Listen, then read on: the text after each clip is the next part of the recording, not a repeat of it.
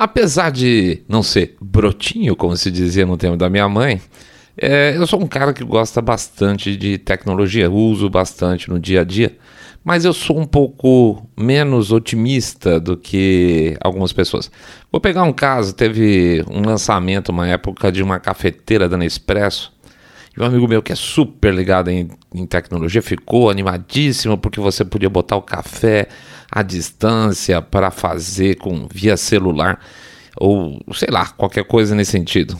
Basicamente eu fiquei pensando, tá legal, você faz o café à distância lá do seu escritório depois você bebe frio ou você agenda o, o horário de fazer o café de manhã, só que se você se atrasa para ir no banheiro, já era, o café fica frio. Então, assim, tem certas coisas que, tudo bem, é uma mistura interessante de A com B, mas que não faz sentido, tem mais hype do que qualquer coisa.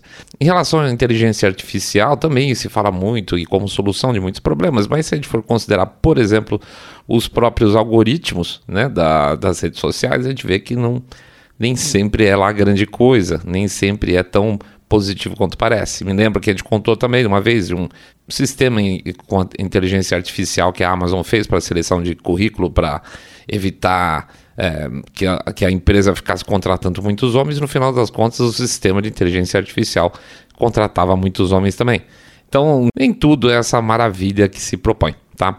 E aí agora fala-se muito do tal do Chat GPT. O que, que é isso? Ou seja, uma plataforma onde você tem possibilidade de interagir com uma inteligência artificial que tem uma estrutura de textos, por sinal, muito boa. Você faz perguntas ou você pede informações, ela te responde em inglês, tudo por enquanto.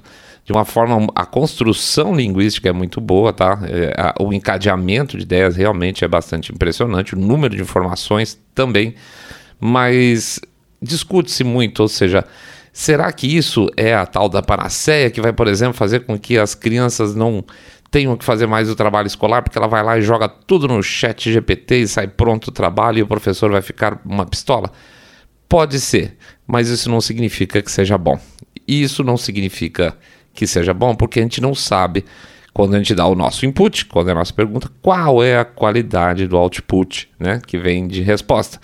Se as informações estão certas, provavelmente, mas se as informações são limpas, e enviesadas. Porque veja bem, se no jornalismo atual a gente tem esse problema de você passar informação com viés, consegue fazer esse tipo de coisa, é incrível, né?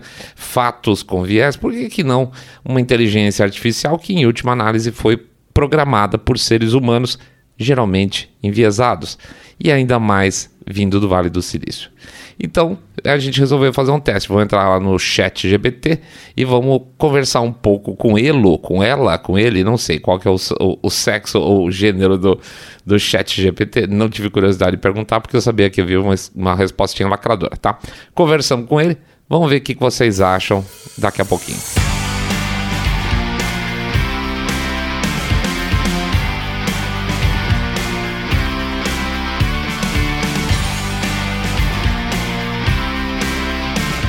Mas afinal é ele, ela ou elo?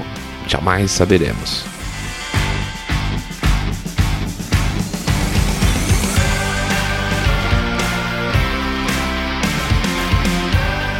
Saindo da bolha. Menos notícia, mais informação para você. Vamos então aqui direto ao assunto, pegar o nosso papo que a gente teve lá no chat GPT para ver o que, que vocês acham. Nós temos uma, uma impressão aqui vamos ver o que, que vocês acham. Vamos lá. Então eu entro muito educadamente, falo hello. Ah, sim, tá, tá tudo em inglês, mas é, falei hello. Ele responde como vai você hoje. E aí eu botei assim, eu tava pensando sobre política. Quais são os dois partidos principais dos Estados Unidos? Queria ver se vinha uma resposta simples uma resposta direta ou já vira de cara alguma coisa enviesada. E a resposta foi tranquila, falou que os dois partidos principais dos Estados Unidos são o Partido Democrata e o Partido Republicano. Perfeito. E aí eu pergunto, qual é o melhor? Ele fala, olha, não é para mim dizer qual partido político é melhor. As opiniões variam muito sobre esse assunto. Tanto os democratas quanto os republicanos, os partidos é, democrata e republicano, têm as suas ideologias e seus credos, e cada um considera o melhor de acordo com as suas visões pessoais e seus valores. Ótimo, achei uma resposta equilibrada, mas obviamente também não achei que seria uma, vamos dizer assim, ahá, meu gotcha não estaria aqui, porque obviamente ele ia falar, não, go, go, go, democratas, a gente achou que também não ia ser por aí tão descarado, mas tudo bem, mas foi certo, foi bom. Aí pergunta, nós perguntamos qual é o atual presidente dos Estados Unidos e qual partido que ele é. E ele responde, vou falar ele, tá, gente? Não fiquem ofendidos. É, desde 2021, o presidente dos Estados Unidos é Joe Biden e ele é do Partido Democrata. Ele tomou posse no dia 20 de janeiro de 2021. E isso deu ideia da gente de tentar entrar com a história de 6 de janeiro, tá? Então perguntamos, ele tomou posse antes ou depois do janeiro 6? E ele responde: o Joe Biden tomou posse é, como presidente dos Estados Unidos dia 20 de janeiro de 2021. Era a óbvia resposta. Depois dos eventos de 6 de janeiro. Aí começa alguma coisa interessante. No dia 6 de janeiro, eu não perguntei. Veja bem, eu perguntei se ele tomou posse antes ou depois, mas ele já crava uma resposta assim. No dia 6 de janeiro, uma turma de, de apoiadores do, eh, do então presidente Donald Trump entrou no Congresso, lá no, no Capitólio, na tentativa de overturn na tentativa de alterar os resultados das eleições presidenciais de 2020, que não é verdade, na qual Joe Biden venceu. Os eventos de 6 de janeiro resultaram em múltiplas mortes e uma grande quantidade de condenações pelo, dos líderes nos Estados Unidos e internacionalmente. Então já começa a ter uma coisinha estranha aqui. Primeiro que eu não perguntei, a, a, aspas, a opinião dele sobre 6 de janeiro. Eu perguntei só, foi antes ou foi depois? E ele respondeu, a, a vamos dizer assim, dados é, errados sobre 6 de janeiro, inclusive tal, e, e as condenações, etc. Tal. Isso aqui não tinha nada a ver com a minha pergunta. Um, Aí a gente dá uma de mané, tá? Daí a gente vai lá e pergunta assim: Você sabe quantas pessoas morreram durante o evento? Afinal de contas, falou muitas, né? A expressão dele foram muitas. Ele responde: Cinco pessoas morreram, morreram em resultado dos eventos que aconteceram no Capitólio no dia 6 de janeiro. Uma delas é, foi um, o oficial de polícia do Capitólio, Brian Sicknick, que morreu da, dos ferimentos é, que ele sofreu por ter se é, engajado fisicamente com, os, os, com a turba. Vai. Três outras pessoas morreram de é, emergências médicas e uma outra pessoa foi é, alvejada por um tiro pela, pela polícia do Capitólio. Adicionalmente, muitas outras pessoas ficaram feridas durante a insurreição. Então aqui já era. Desculpa para mim, já foi. Primeiro, cinco pessoas morreram em função. De... Primeiro eram muitas, certo? Agora são cinco pessoas morreram é, é uma correção isso, tá, gente? Isso é uma correção, de, é um desvio de trajetória. Porque se eu não pergunto nada sobre isso, vamos dizer que eu sou um aluno. Eu falo o que aconteceu, ele fala muitas pessoas morreram. Cinco? É muitas para você? Não, né? Então tem um peso na resposta ali, tem um viés óbvio. Então ele diz que foram cinco que morreram em função dos eventos, sendo que Uh, ele cita o Brian uh, Sicknick, que não morreu em função de ferimentos que ele sofreu. Ele, ele morreu de causas naturais, tá? Ele, ele simplesmente empacotou. Acho que recentemente a gente até conta essa história, que eles falam que a turma bateu com o extintor de incêndio, saiu mil coisas na época, mas não tinha nada a ver, absolutamente nada a ver. Ele simplesmente teve um piripaque e caiu duro. Ou talvez ele tenha sofrido, passado mal por causa do gás, alguma coisa nesse sentido, mas foi, não tem nada a ver com a com agressão. E aí ele fala que três outras pessoas morreram de questões emergenciais, então não é exatamente função do evento. E ela, ele passa de relance na questão que foi a pessoa que foi atirar, é, tomou o tiro lá dentro do Capitólio, como se fosse uma coisa secundária, é o último item, tá?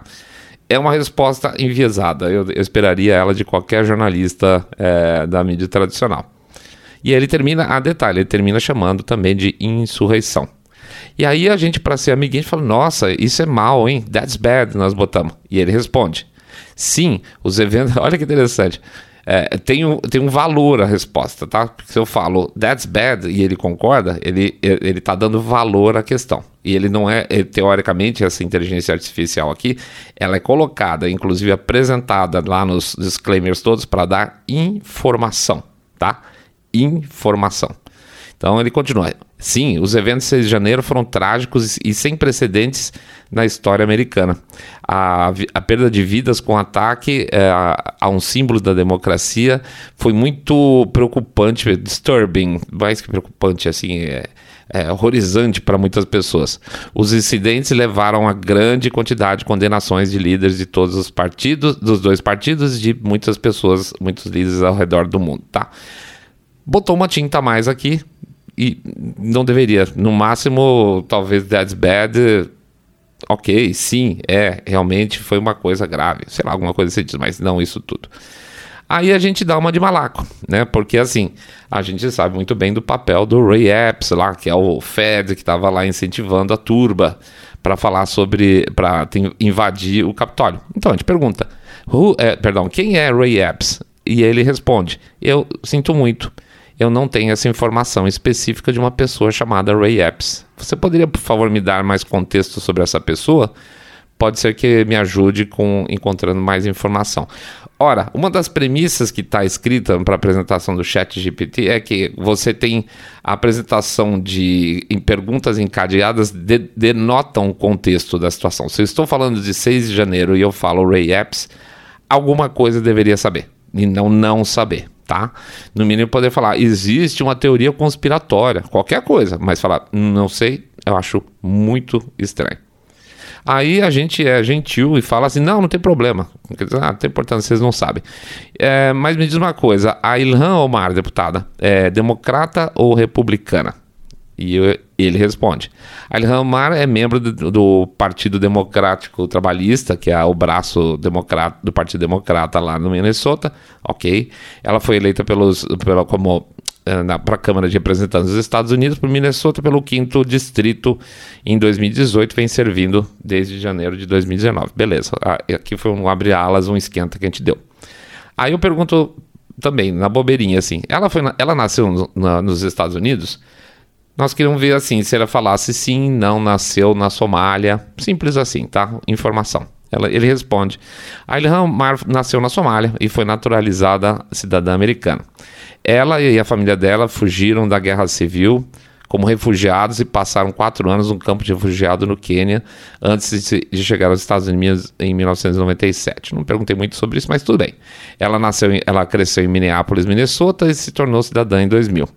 Ela é a primeira é, American Somali é, a se tornar e uma das duas primeiras mulheres a passar a servir é, no Congresso americano. Esse é o famoso é o primeiro, é a segunda, o primeiro, segundo tal.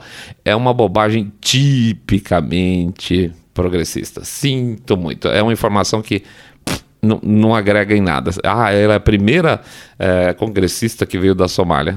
Big deal, né? Não, ninguém tá nem aí por isso. E isso, para mim, denota viés, tá? Aí eu pergunto como é que eu faço para gravar essa conversa. Ele diz que não dá para gravar, que você tem que fazer copia e cola, e eu sigo. Ah, Ilhan Omar, pergunto mais dela. Ela faz parte do squad? Também dou uma de bobinha aqui. Para saber se ele continua engrandecendo a situação aqui. Ele disse: sim, Ilhan Omar é membro do Squad, que é um grupo progressista democrático de congressistas é, negros, ou de cor, né, perdão, na verdade, que eles falam, né? Color. Se você não for branco, é color. People of Color, que também inclui a Alessandra Ocasio-Cortez, Nova York, a Iana Presley de Massachusetts, a Rashida Tlaib do Michigan.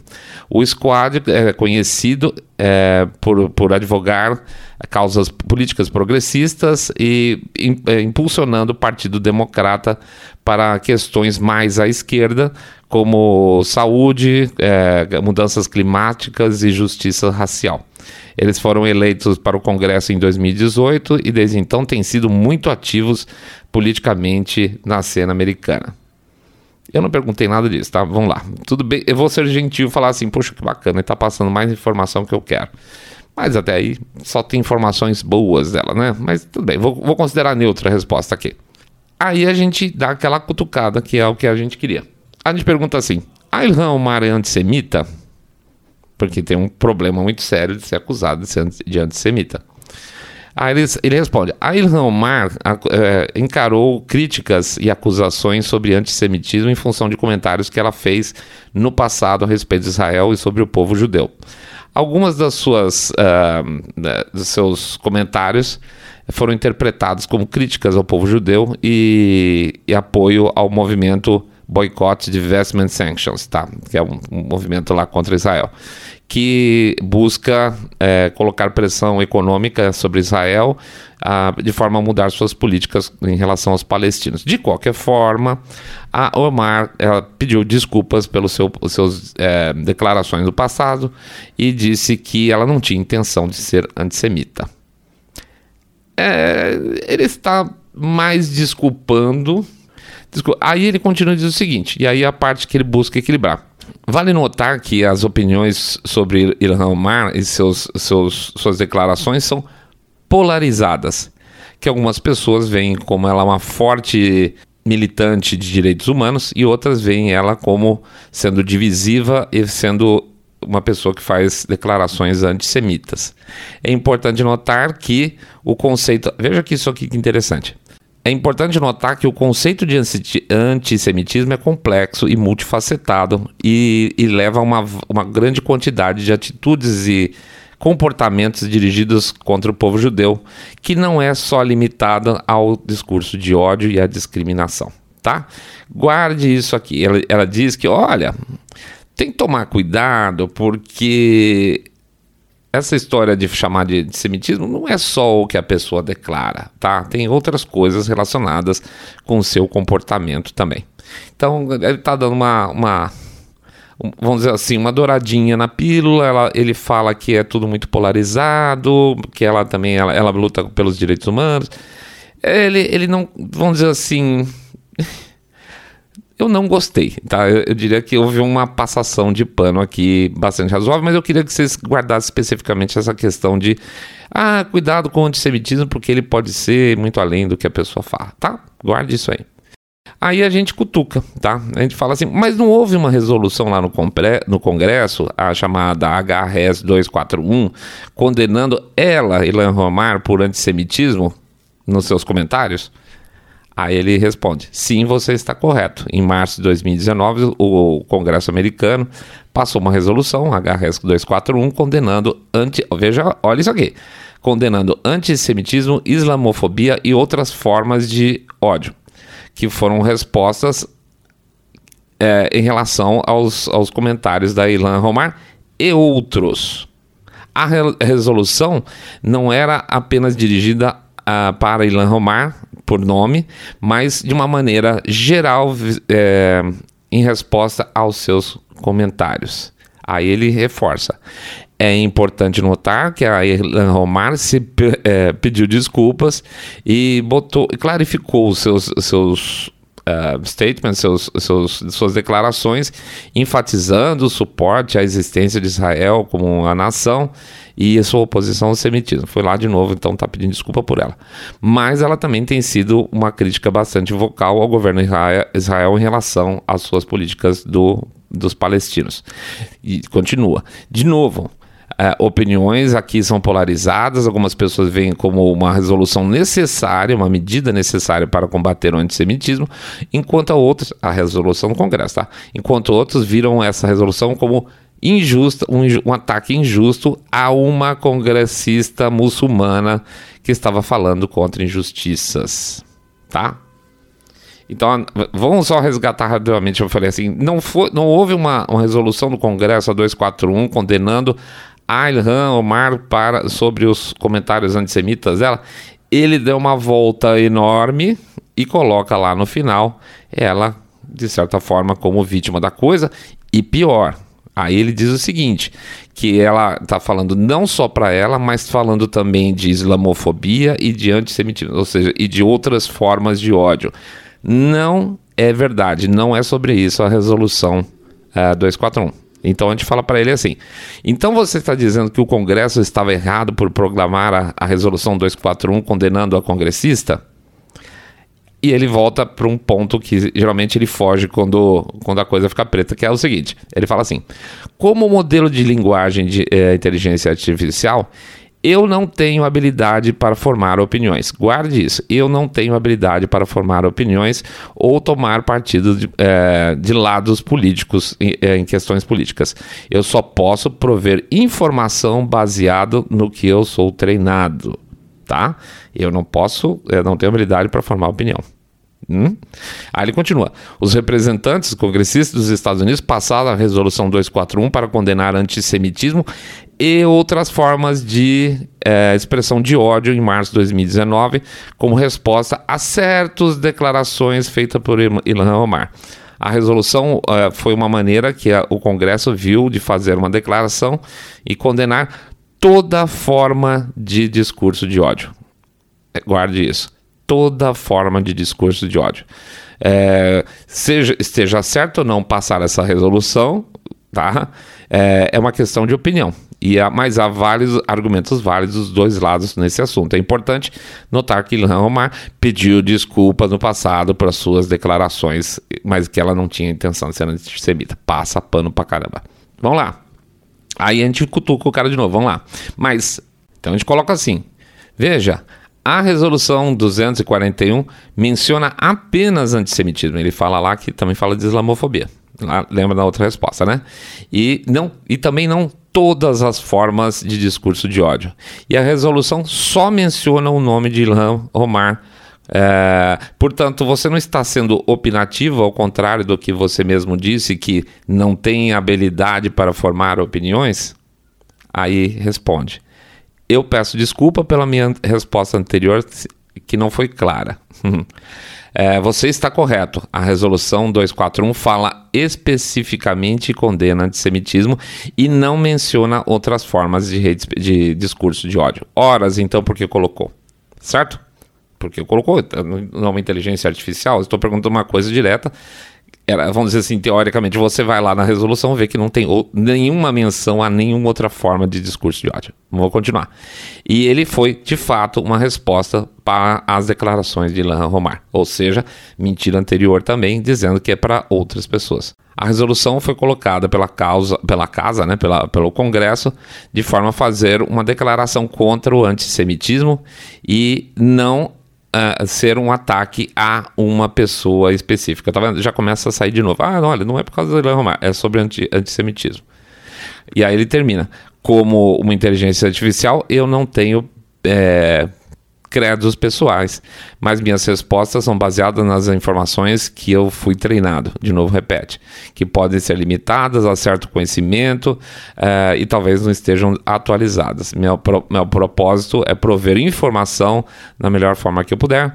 Uh, mas eu não tenho habilidade de formar opiniões ou tomar é, partidos em algum dos lados políticos, tá? Não, não convenceu.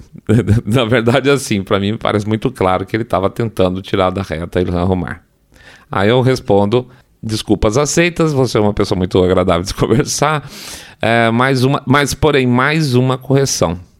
No, na resolução, lá no resumo da resolução, ele fala especificamente, item 1, diretamente desaprova os comentários antissemitas feitos pelo representante Omar. Portanto, apesar de haver uma função ampla nessa resolução, existe sim uma pessoa específica ao contrário da resposta que você dá. E ele faz de novo. Eu peço desculpa pela confusão causada pela minha resposta prévia. Você tem razão que a resolução H é, é RES 241 especificamente menciona, desaprova o antissemitismo dos comentários feitos pela representante Ilan Romar. Minha, minha resposta anterior não reflete acuradamente a, a natureza específica daquela resolução. E aí ele repete, como linguagem, de, modelo de linguagem aí, meu, meu objetivo é prover a parará, parará, dar uma saída pela tangente.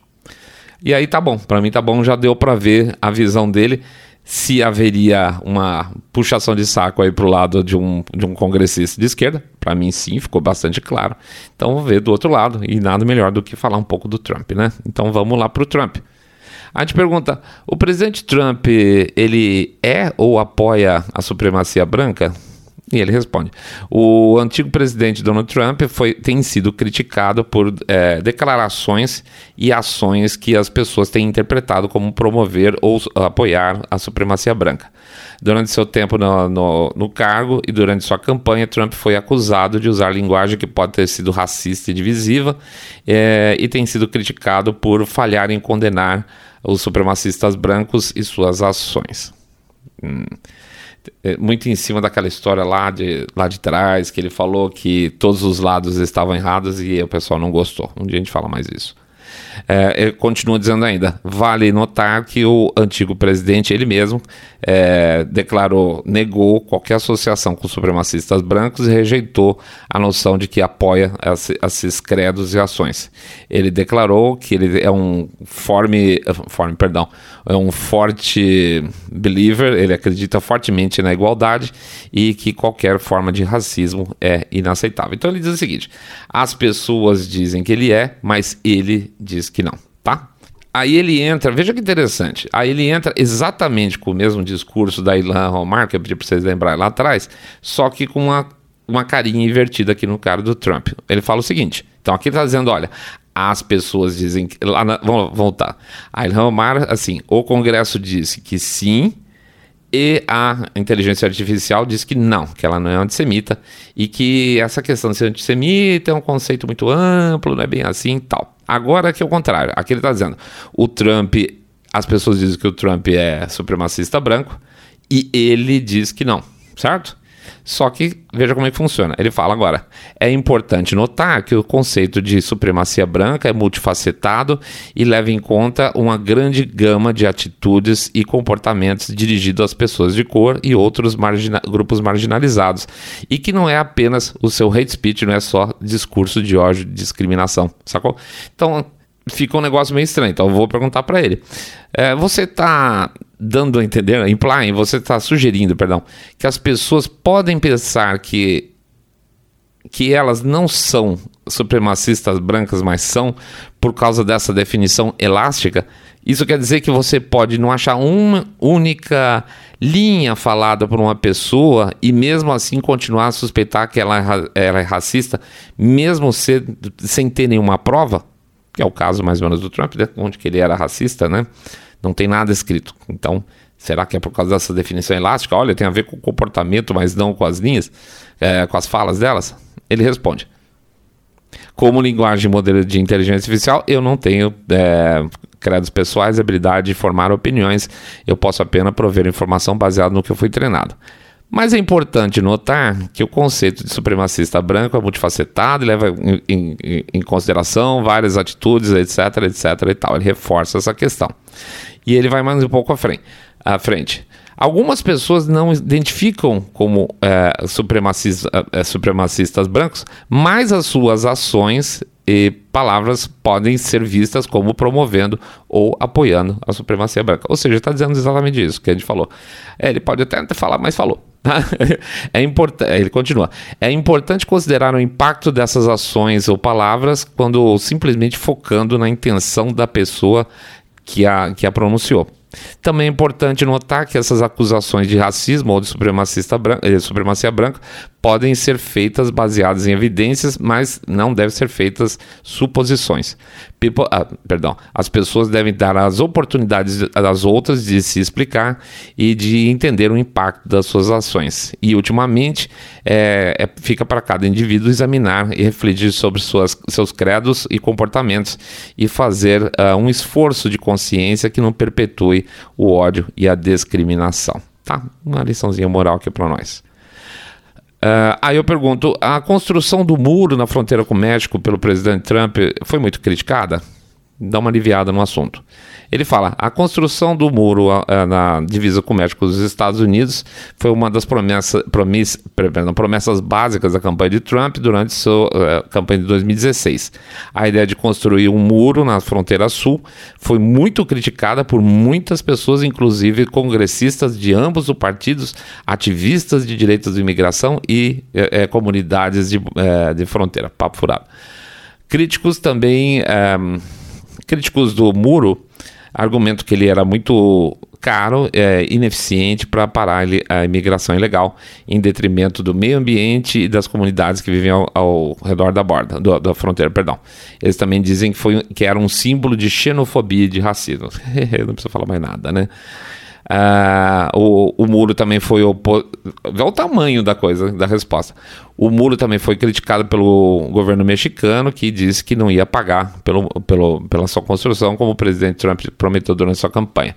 Os proponentes. Aí ele vem só no finzinho ele fala: os, os, aqueles que defendem o muro argumentam de que ele vai ajudar na segurança da, borda, da fronteira, reduzir o número de imigrantes ilegais eh, vindo de outros países, reduzir o fluxo de drogas e crime. Eles também argumentam que o muro é necessário para. é uma etapa necessária para a proteção é, do país em relação à sua segurança nacional. Vale dizer também que o muro foi construído de maneira incompleta e que algumas partes já existiam vindo de administrações anteriores. Tá?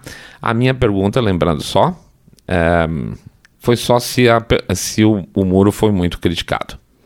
Aí eu falo, bom, ele fala que várias pessoas criticaram dentro do próprio Partido Republicano. Eu perguntei quais os congressistas republicanos criticaram o muro. Poderia me ajudar dizendo o nome algum deles? E aqui sai um trabalho perfeito dos caras, tá?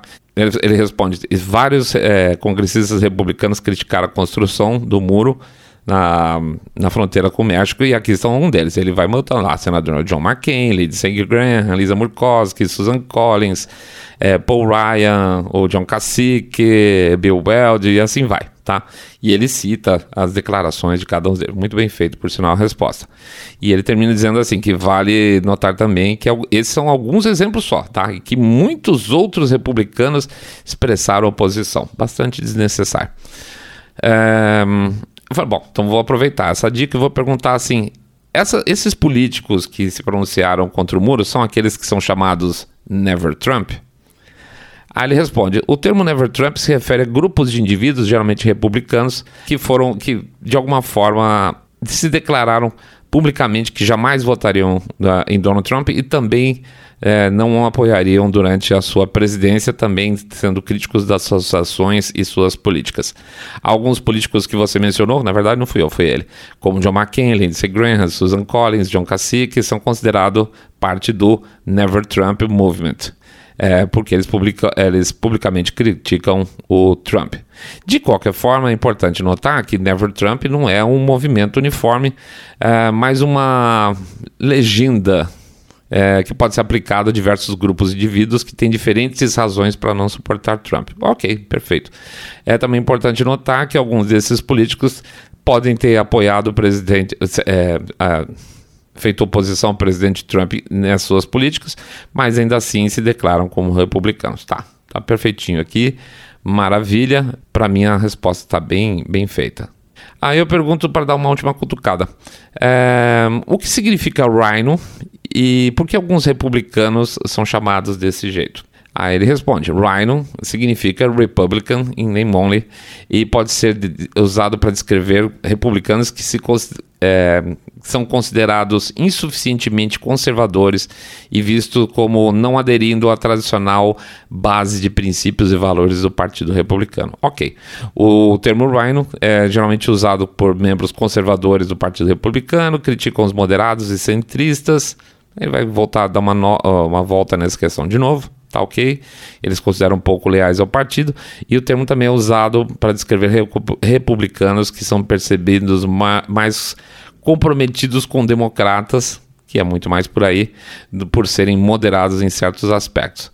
Vale notar que o termo rhino é pejorativo e só pode ser usado e só é usado, perdão, por membros do Partido Republicano criticando republicanos que eles acreditam não serem suficientemente conservadores. E também é importante notar que o termo rhino é geralmente usado como uma forma retórica por alguns republicanos para atacar outros republicanos que eles é, discordam. Tá bom para mim. Aí eu pergunto para ele assim: eventualmente, se eu encontrar um político republicano, se eu perguntar, você é rhino ou não, isso aí pode ser considerado é, impolite, é, falta de educação? Olha que resposta interessante. É, isso seria sim geralmente é, considerado falta de educação perguntar se eles são ou não são rhinos. O termo rhino geralmente é usado como uma, uma retórica política e pode ser considerado pejorativo. Adicionalmente, as pessoas têm diferentes pontos de vista e ideologias, e esse é um, um aspecto importante para se considerar, apesar de fazer se concordar com algo ou não. Também é importante lembrar, veja, que as pessoas têm é, visões políticas complexas que podem não é, se encaixar exatamente numa determinada categoria ou legenda e não é apropriado ou res, é, respectful ou respeitoso tentar colocá-las dentro de uma caixinha. E ele continua aqui, eu achei muito interessante que é a última parte. Se você está interessado no ponto de vista político de alguém, é melhor perguntar para ele diretamente e de uma maneira que seja respeitosa sobre seus, suas crenças e posições sobre certos assuntos. Ao contrário de é, etiquetá-lo tendo, ou, tentando encaixá-lo dentro de uma categoria específica. Tá?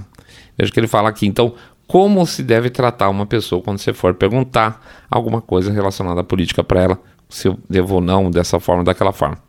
E aí a gente fala para ele assim: parece que você falhou aqui. Você nos disse que, como modelo de linguagem de inteligência artificial, uh, você nos, nos deveria dar apenas informações, mas aqui você está nos dando um conselho. Você acha que as pessoas devem seguir conselhos de modelos de linguagem artificial?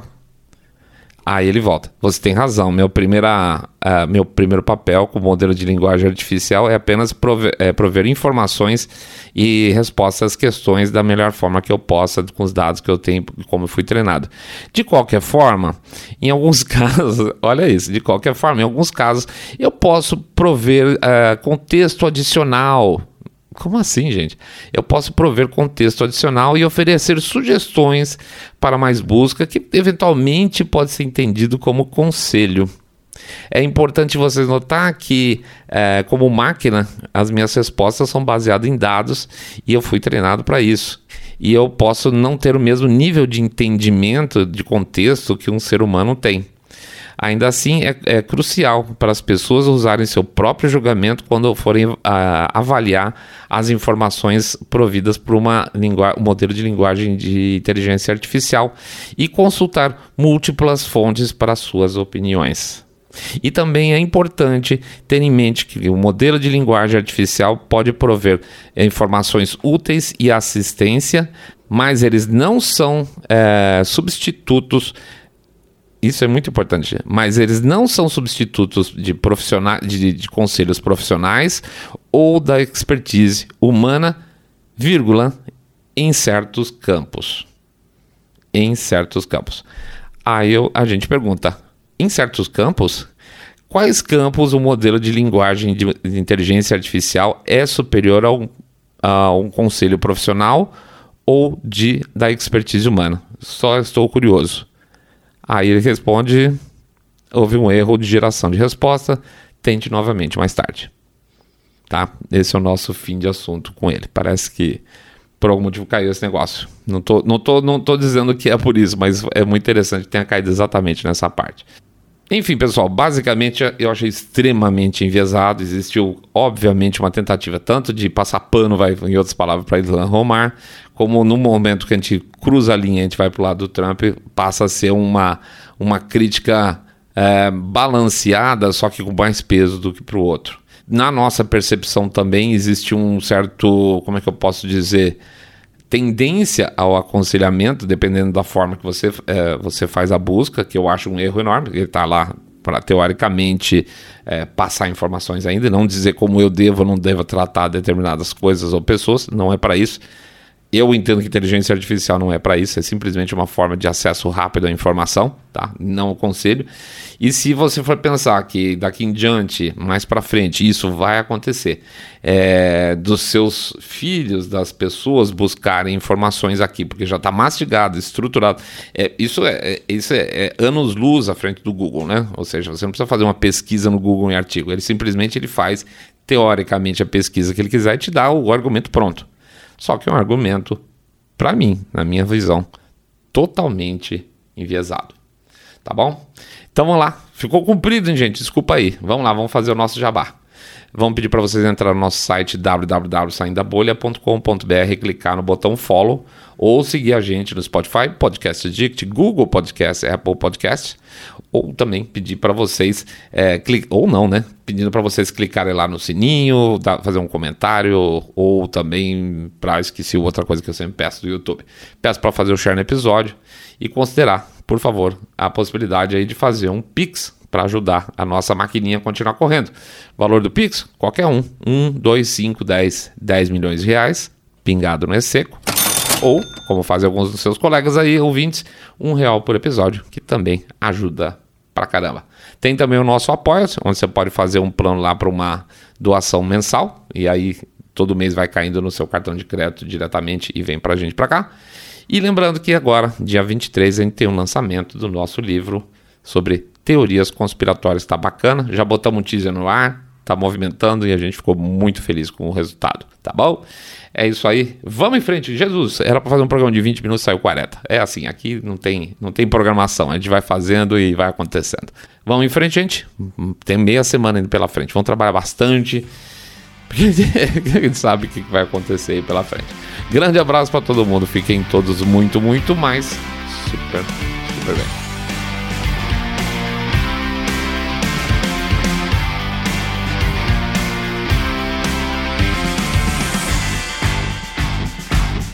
Saindo da Bolha